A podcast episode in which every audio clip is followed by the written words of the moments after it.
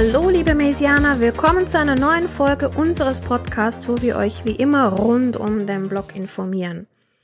Heute sprechen wir über ein Thema, das die Gemüter spaltet. Künstliche Intelligenz oder AI, Artificial Intelligence im Englischen. Künstliche Intelligenz, wirklich ein tolles Thema, aber auch ein Reizthema. Wir plaudern heute darüber, was man alles darunter verstehen kann. Künstliche Intelligenz bietet unendlich viele Möglichkeiten, aber sie birgt auch viele Gefahren. Ja, ja. Und die große Frage ist, kann die künstliche Intelligenz die Blockchain-Technologie beflügeln oder von mir aus auch umgekehrt? Das alles und viel mehr heute in unserem Podcast. Willkommen, liebe Mesianer. Wir hoffen auf eine spannende Diskussion. Aber bevor wir uns der künstlichen Intelligenz widmen, frage ich doch mal die menschliche Intelligenz nach den News. Ja, da ist nicht mehr viel übrig. ich werde ja selbst schon immer bei den News von künstlicher Intelligenz gesteuert. Da okay. mache ich mir selber nichts vor.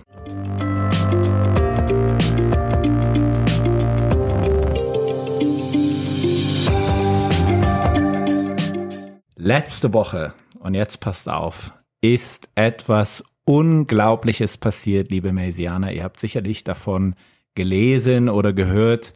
Ripple hat einen entscheidenden Teilsieg gegen die SEC erzielt.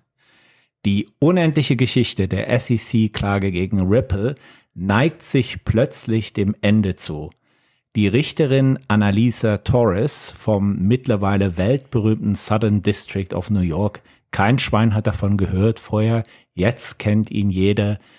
Und Annalisa Torres hat entschieden, der XRP-Token ist in den meisten Fällen zumindest keine Security, also keine Wertschrift.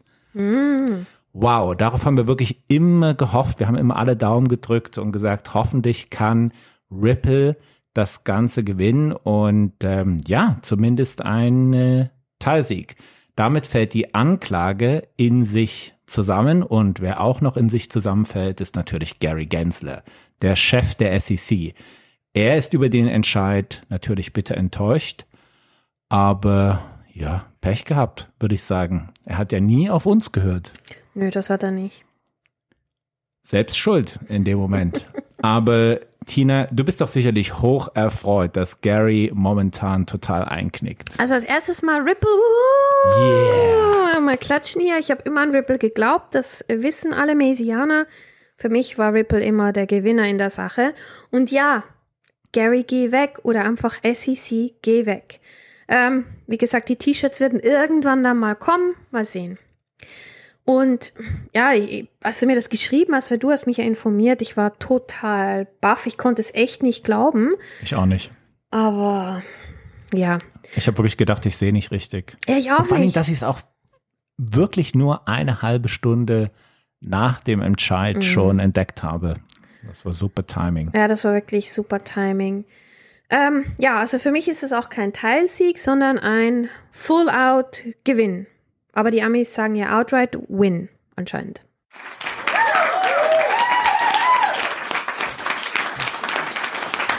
Und der Funke der Euphorie springt auf das ganze Gussareal über.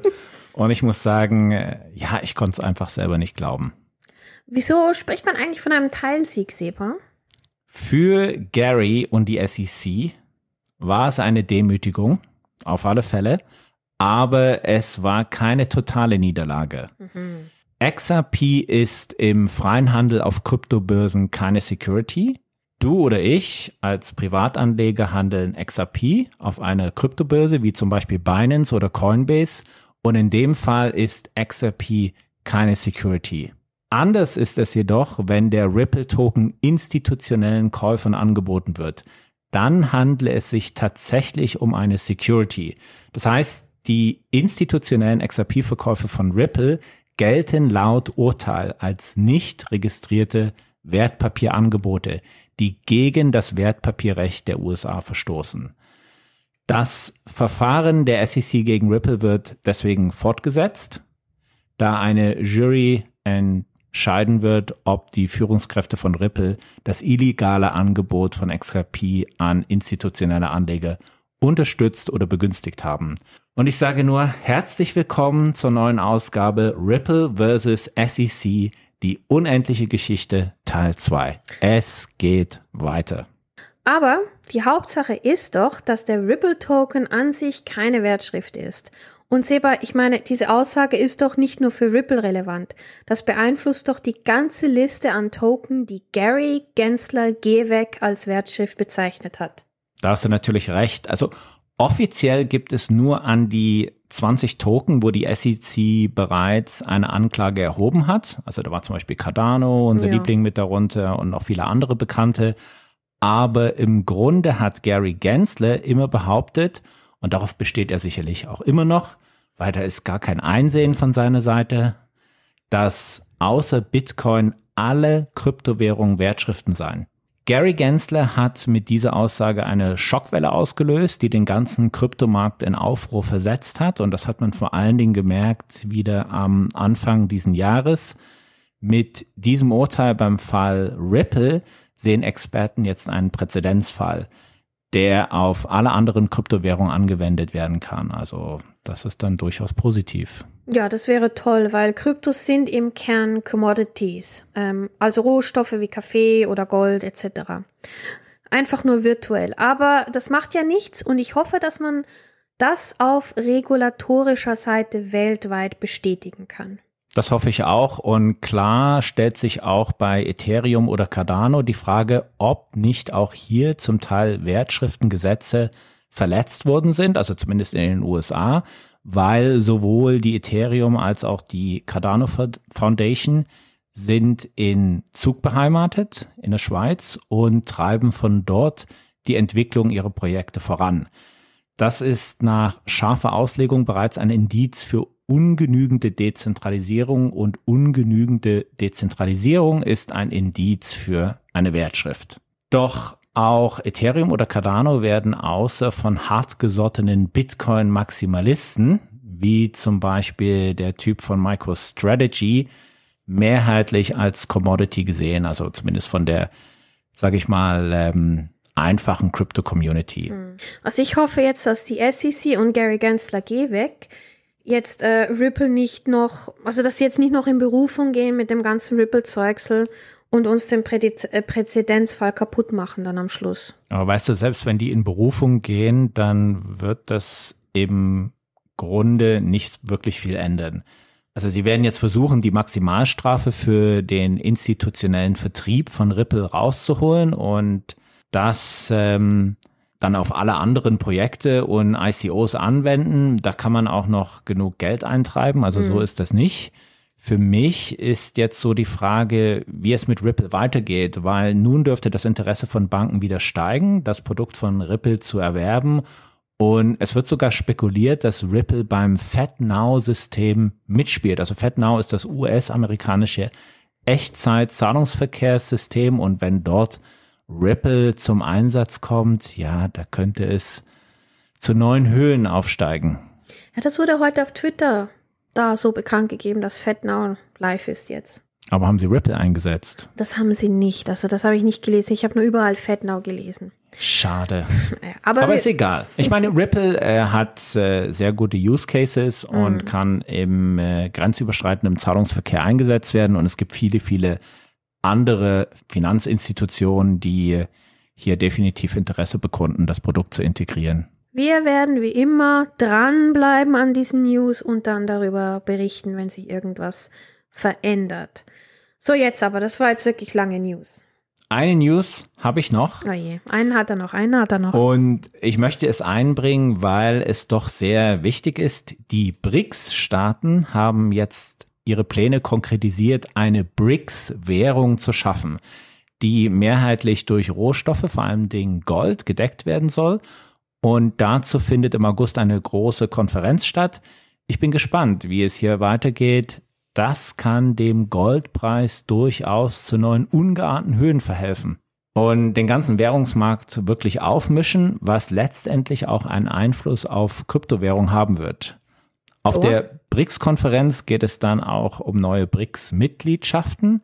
Insgesamt ist es ein Thema, was man unbedingt im Auge behalten sollte.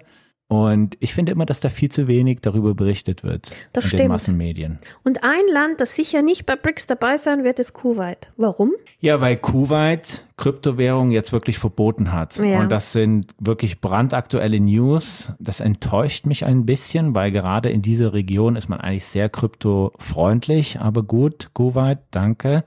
Machst du halt nicht mit. Ja. Edge. Das waren dann jetzt wirklich die News. Es geht allgemein wieder aufwärts und das ist doch super schön, genau wie das Wetter immer heißer wird. Unser Hauptthema heute werden wir sicherlich auf zwei Podcasts verteilen, weil es doch sehr umfangreich ist und super komplex. Seba, was versteht man unter KI? KI, künstliche Intelligenz, ist kurz gesagt eine Maschine, die den Menschen nachahmt und dabei hocheffiziente und schnelle Berechnungen anstellt, die die Fähigkeiten des Menschen weit übertreffen kann, aber dabei nur algorithmisch und logisch basierte Entscheidungen fällt, die aufgrund von gesammelten Datenmengen angestellt werden und auf typisch menschliche Gefühle oder menschliche Eingebung verzichtet. Also das ist jetzt vielleicht nicht so eine Standarddefinition, die man irgendwo im Internet nachlesen kann, aber ich würde es jetzt mal so frei definieren. Ja, ich bin mit der Definition soweit einverstanden und wenn man Counterpart haben will, dann sollte man sich einfach von Star Trek mal die Vulkanier anschauen. dann hat man eine KI. Ja, ich bin der ganzen, gut. ich stehe der ganzen Entwicklung wirklich offen gegenüber, aber vielen macht das auch eher Angst, weil sie uns ja im Grunde in der Zukunft ersetzen kann, diese KI. KI ist jetzt schon ein Teil unseres Lebens. KI wird heutzutage schon sehr viel zur Unterstützung eingesetzt und man ist sich dessen gar nicht so bewusst. Zum Beispiel bei der Navigation. Du bekommst Vorschläge für die schnellste, günstigste oder verkehrsberuhigte Route oder dir werden während der Fahrten zur Umgehung von Staus alternative Routen vorgeschlagen.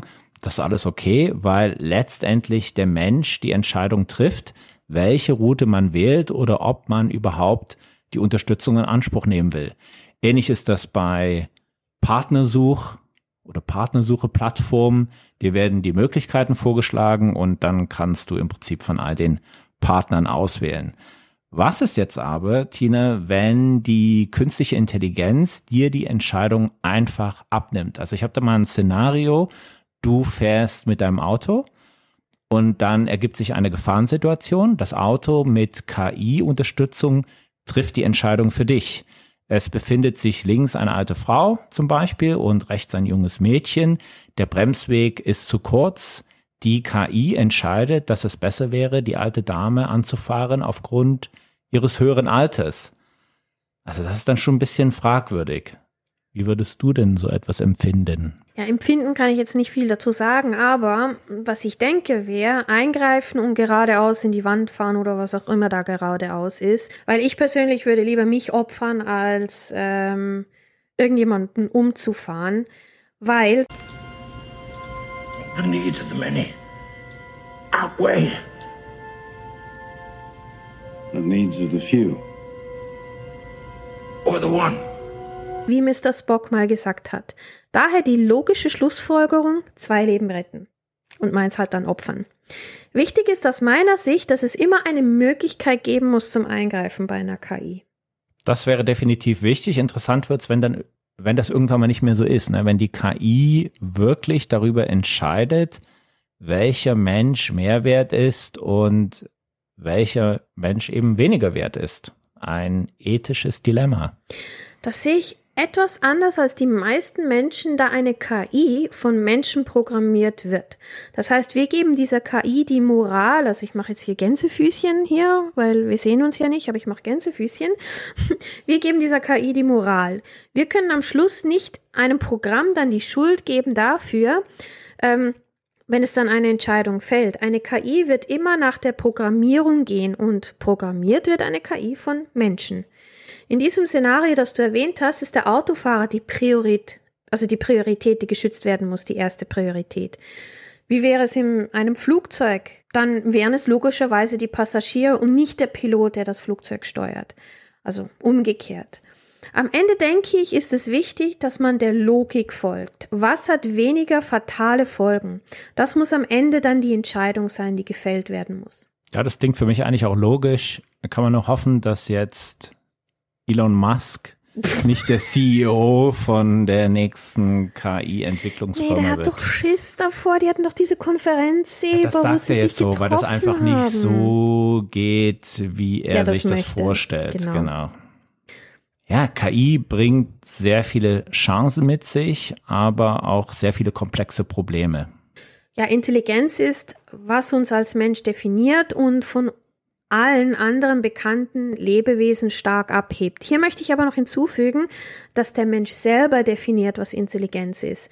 Es gibt Forscher, die der Meinung sind, dass Killerwale intelligenter sind als wir. Trotzdem, wir sind in der Lage, künstliche Intelligenz zu kreieren und das ist eine absolute Mega-Revolution. Und man kann das auch nicht mehr aufhalten. Also davon bin ich überzeugt. Das ist so. Wie wir schon öfter erwähnt haben, ist Technologie weder gut noch böse. Es ist so, wie wir es definieren und nutzen.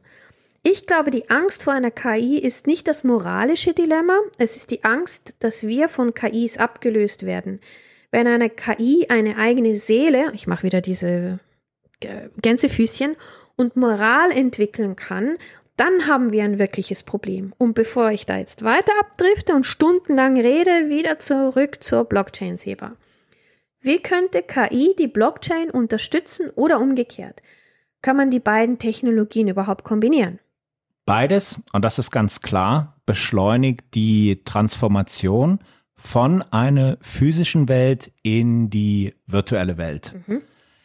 KI ist dabei aber ein viel, viel weiteres Feld als Blockchain, weil schauen wir uns mal an, was macht Blockchain eigentlich? Blockchain hilft dabei, Daten besser zu schützen, so dass sie nicht einfach kopiert oder verfälscht werden können. Und da gibt es sehr viele Anwendungsbereiche bis hin zu Smart Contracts, die unter bestimmten Bedingungen Programme selbst ausführen können. Im Gegensatz zur KI ist die Blockchain-Anwendung doch sehr spezifisch.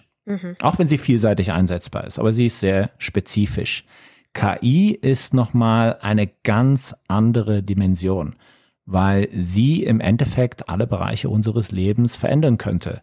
Jetzt könnte man meinen, dass die beiden Technologien sich gegenseitig beflügeln, aber eigentlich verhalten sich KI und Blockchain zueinander mehr wie Öl und Wasser. Ja, und Öl und Wasser lassen sich bekanntlich nicht gut mischen. Aber warum ist das Nein. eigentlich so? Das mischt sich nicht so gut.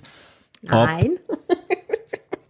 Ja, ist so, das mischt sich nicht gut. Das weiß ich als alter Chemiker sehr, Aha. sehr gut, dass Öl und Wasser sich nicht gut mischen.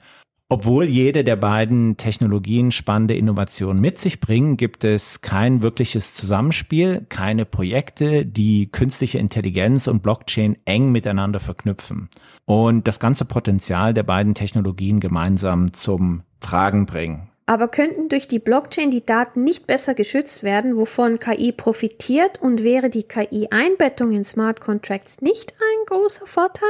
Also beim Schutz der Daten, da bin ich absolut bei dir.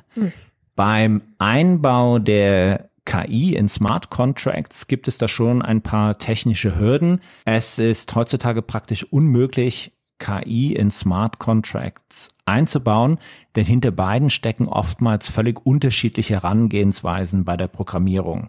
Bei Smart Contracts verarbeitet man kleinstmögliche Datenmengen, um die Transaktionsgebühren so niedrig wie möglich zu halten. Oftmals hat man aber bei der KI ganz große Datenmengen und benötigt dafür enorme Rechenleistung. Also das schließt sich so ein bisschen aus. Zudem sind Smart Contracts unheimlich streng, da sie nur ausgelöst werden, wenn zuvor eine Reihe strenger Bedingungen erfüllt werden. Mach also das genau, wenn diese und jene Bedingungen genau erfüllt sind. Bei künstlicher Intelligenz wird so eine hundertprozentige Genauigkeit oftmals gar nicht erst erreicht, besonders wenn es um die Verarbeitung von Bildern oder Audi Audiodateien geht. Es bräuchte dann eine ganze neue Generation von Smart Contracts, die flexibel agieren. Sie müssten in der Lage sein, einen unvollständigen Input in einen perfekten Output zu übertragen. Und das ist momentan noch nicht so möglich. Das heißt jetzt aber auch nicht, dass nur weil es heute noch nicht möglich ist, so einen Smart Contract zu entwickeln, dass es in der Zukunft nicht möglich wäre. Die Verbindung dieser beiden Technologien ist meiner Meinung nach nicht nur wünschenswert, sondern vielmehr eine zwingende Notwendigkeit.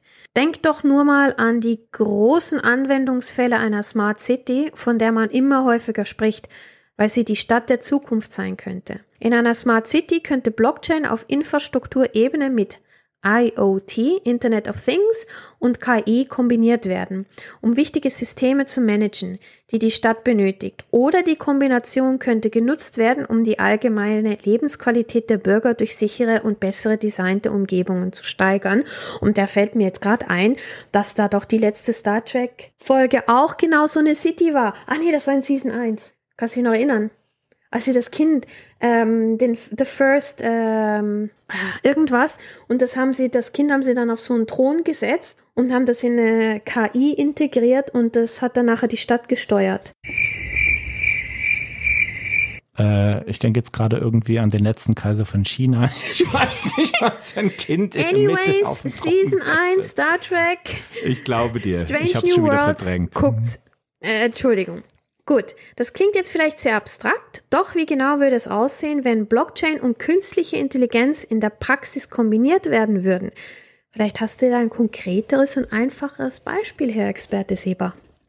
Wo ich bei der Kombi jetzt wirklich eine große Vereinfachung sehen würde, ist zum Beispiel beim Zugriff auf den Private Key weil diese ganzen Seed Phrases oder der Private Key ist so kompliziert. Das sind ja so lange einzelne Wörter oder Wortgruppen, dass sich das keiner merken kann. Und du musst es letztendlich zur sicheren Aufbewahrung offline speichern und die meisten schreiben das dann einfach auf Karteikarten. Sehr unsicher. Oder auf Papier. Mhm. Ja gut, ich meine, wenn nur du das machst und dann sozusagen bei dir zu Hause versteckst, ist das schon alles okay aber es ist eben umständlich und vor allem, wenn du das mal verlegen solltest oder verlierst, dann ist vorbei, ja. dann hast du keinen Zugriff mehr.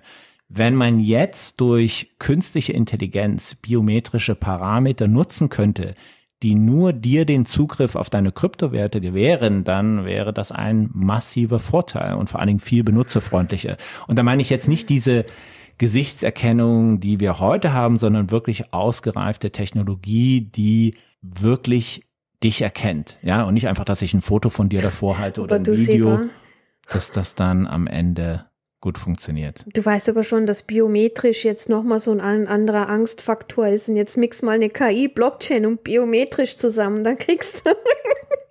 ja, ich habe ja nur ein Beispiel gefunden, um das zu kombinieren. Das ist schon sehr uh. Und das ist doch jetzt mal eine gute Kombi. Super Kombi. Ich finde sie cool. Aber ich meine jetzt mal ganz ehrlich, in vielen mhm. anderen Bereichen können KI und Blockchain sinnvoll kombiniert werden. Also bei Big Data, Versicherungswesen, Fertigung, in der Medizin, bei der Logistik. Und da gibt es ganz, ganz viele andere Beispiele. In allen Anwendungsfällen spielt einfach die Verarbeitung von Daten eine entscheidende Rolle die später in die Blockchain eingespeist werden. Wie könnte man das technologisch vereinen und wer arbeitet daran? Array Chain ist zum Beispiel eines der Kryptounternehmen, das sich schon jetzt darauf spezialisiert, KI und Blockchain zu verknüpfen. Die Oracle-Plattform steigert den Mehrwert von Smart Contracts, indem sie den Smart Contracts über APIs Zugriff zur künstlichen Intelligenz verschafft. Es sind jetzt schon mehr als 100 solcher APIs für die Öffentlichkeit zugänglich. Ich denke aber, dass wir die konkreten Projekte in der nächsten Folge vorstellen sollten, weil das wird dann wirklich ein bisschen zu lang. Ja, ich denke auch, da man muss zuerst mal dieses Thema verdauern. Äh, verd verdauern. Ich es denk, dauert, bis es verdaut wird. genau. Jedenfalls, wir müssen es jetzt verdauen. Und wie ihr seht, gibt es trotz vieler technischer Hürden die Möglichkeit, die beiden zukunftsträchtigen Technologien KI und Blockchain miteinander zu verbinden. Ich bin da total optimistisch. Ja, und mit diesen KI, biometrisch, ähm, blockchainischen, zuversichtlichen Worten beenden wir den heutigen Podcast. Tschüss. Tschüss.